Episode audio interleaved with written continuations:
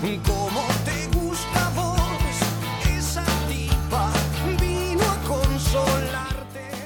Y te hablaba recién, ¿no? Acerca de, de la economía y por eso teníamos ganas de hablar como todos los miércoles a esta hora con nuestro compañero y colega Sebastián Di Domenica. Sebastián, buen día. Juan Pablo Regalado te saluda. ¿Cómo va? Hola, ¿cómo estás Juan Pablo? ¿Cómo va todo? Bueno, saludos para vos y para toda tu audiencia. Eh, y bueno, sí, aquí estamos eh, para hablar un poquito de economía. ¿Y por qué crece el consumo del supermercado, Sebastián? Bueno, mira, justo eh, el tema es eh, hablar un poquito de, la inflación, ¿no? El, gran problema económico que, tiene en este momento el país y el, gobierno a resolver, ¿no?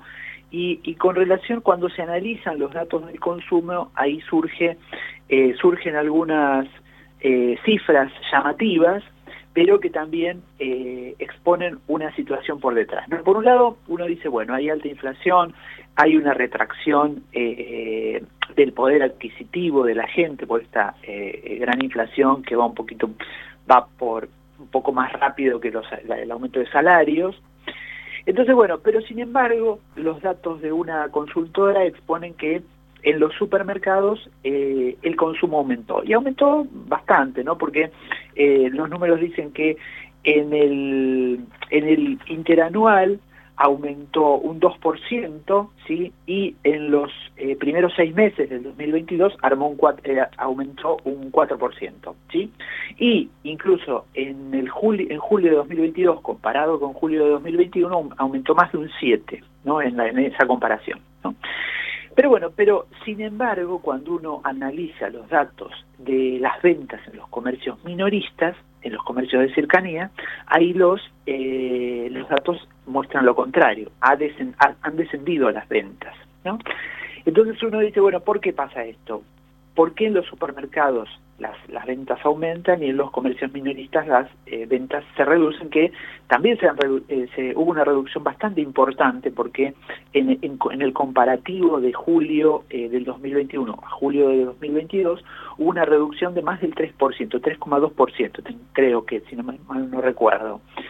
y bueno, y justamente tiene que ver con la inflación, porque en los supermercados están eh, los precios cuidados, ese es uno de los datos. Hay dos factores que influyen en, la, en el aumento de la venta de supermercados. En primer lugar, que la gente, justamente para tratar de sortear la inflación, si puede comprar un poquito de más, compra, ¿no? Entonces, alimentos no perecederos, azúcar, fideos, cosas que se puedan guardar, entonces, como encuentran buenos precios en los supermercados, ofertas, que son, digamos, donde los supermercados tienen posibilidades de ofrecer promociones y ofertas, entonces en esos casos compran un poquito de más para estoquear o guardar en la alacena. ¿no?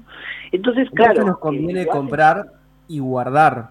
Es decir, si podemos comprar en un 12 cuotas o comprar y estoquear, no sé, aceite, que estaba, no sé, 170 pesos la semana pasada y de golpe este mes, esta semana está a 300, compramos un poquito más, la guardamos y aprovechamos esa diferencia y no perdemos tanto dinero.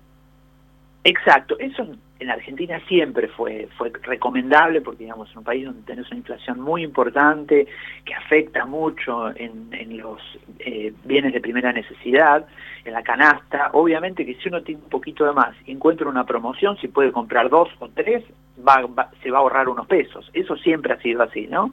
Y ahora estos números demuestran que se está haciendo mucho eso, ¿no? Que la gente que tiene la posibilidad de ir al supermercado y encuentra una promoción, un, un buen precio, compra un poco más. Ese es uno de los factores que influyen en el, aumento de ventas en, los supermercados.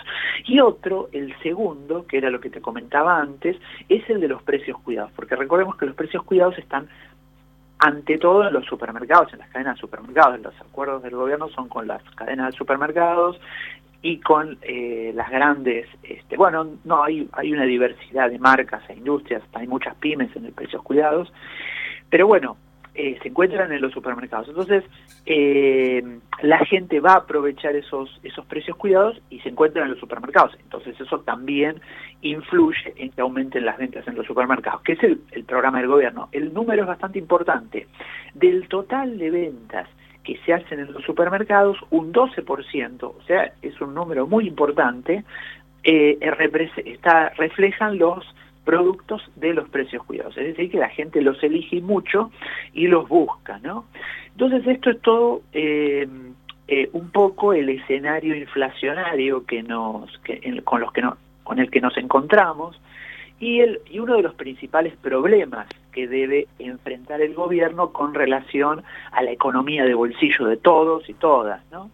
Entonces, este, yo te había comentado la semana pasada que bueno que había que, que eh, iba a haber una reunión, esa reunión este, existió, se reunió Tombolini, eh, el secretario de Comercio Tombolini, el, el presidente del Banco Central Pelle, y estuvo Massa también en una de las dos reuniones que tuvieron, eh, con los fabricantes, con los empresarios más importantes de, de los alimentos y de los productos de primera necesidad como de perfumería, y bueno, y están tratando de llegar a un acuerdo para que precios cuidados se fortalezca aún más, ¿no? Y eh, desde el gobierno le piden dos cosas. Uno, que no haya desabastecimiento, es decir, que los... No sé, hola, ¿sí me escuchan? Sí, sí, te escucho. Ah, que no, no haya desabastecimiento, es decir, que los productos de precios cuidados, eh, los consumidores lo, vayan al supermercado, lo, los encuentren, y por otro lado, ellos piden mayor producción, justamente mayor producción para, eh, yo te había comentado también la semana pasada que eh, eh, cuando hay, digamos, mucho dinero en circulación, si hay pocos productos, eso genera inflación, porque hay mucho dinero en circulación y menos productos, se genera mayor demanda, entonces suben los precios.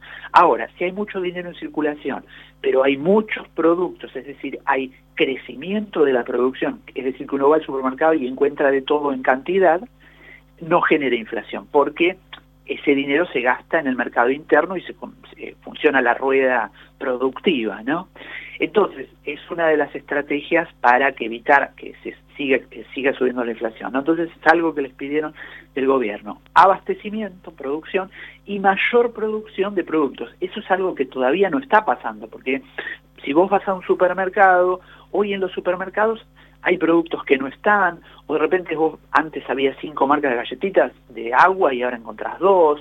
Es decir, eh, eh, son eh, factores que están trabajando entre las industrias y el gobierno para mejorar el, programa de precios cuidados y para generar una estrategia en torno de la inflación, ¿no? Que estamos, estamos conversando con Sebastián Di Domenica, él es el responsable de Radio Billete, Economía de Bolsillo, y te cuenta siempre en su portal y en los distintos podcasts cómo, por ejemplo, llegar a fin de mes o en este caso te contamos por qué es que hay más consumo en los supermercados.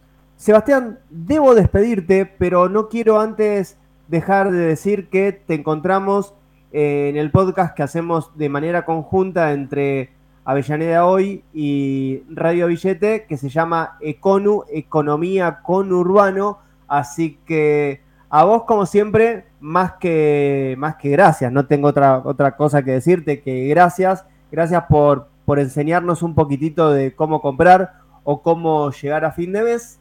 Y en un ratito nos encontramos para, para poder compartir otro episodio de Conu. ¿Te parece?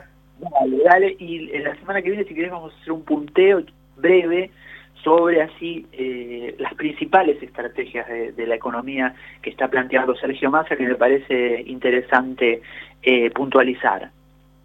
Lo dejamos para la semana que viene entonces. 47 minutos pasaron de las 9 de la mañana. Sebastián Di Domenica también pasó por Ni un día sin sol. Un abrazo grande.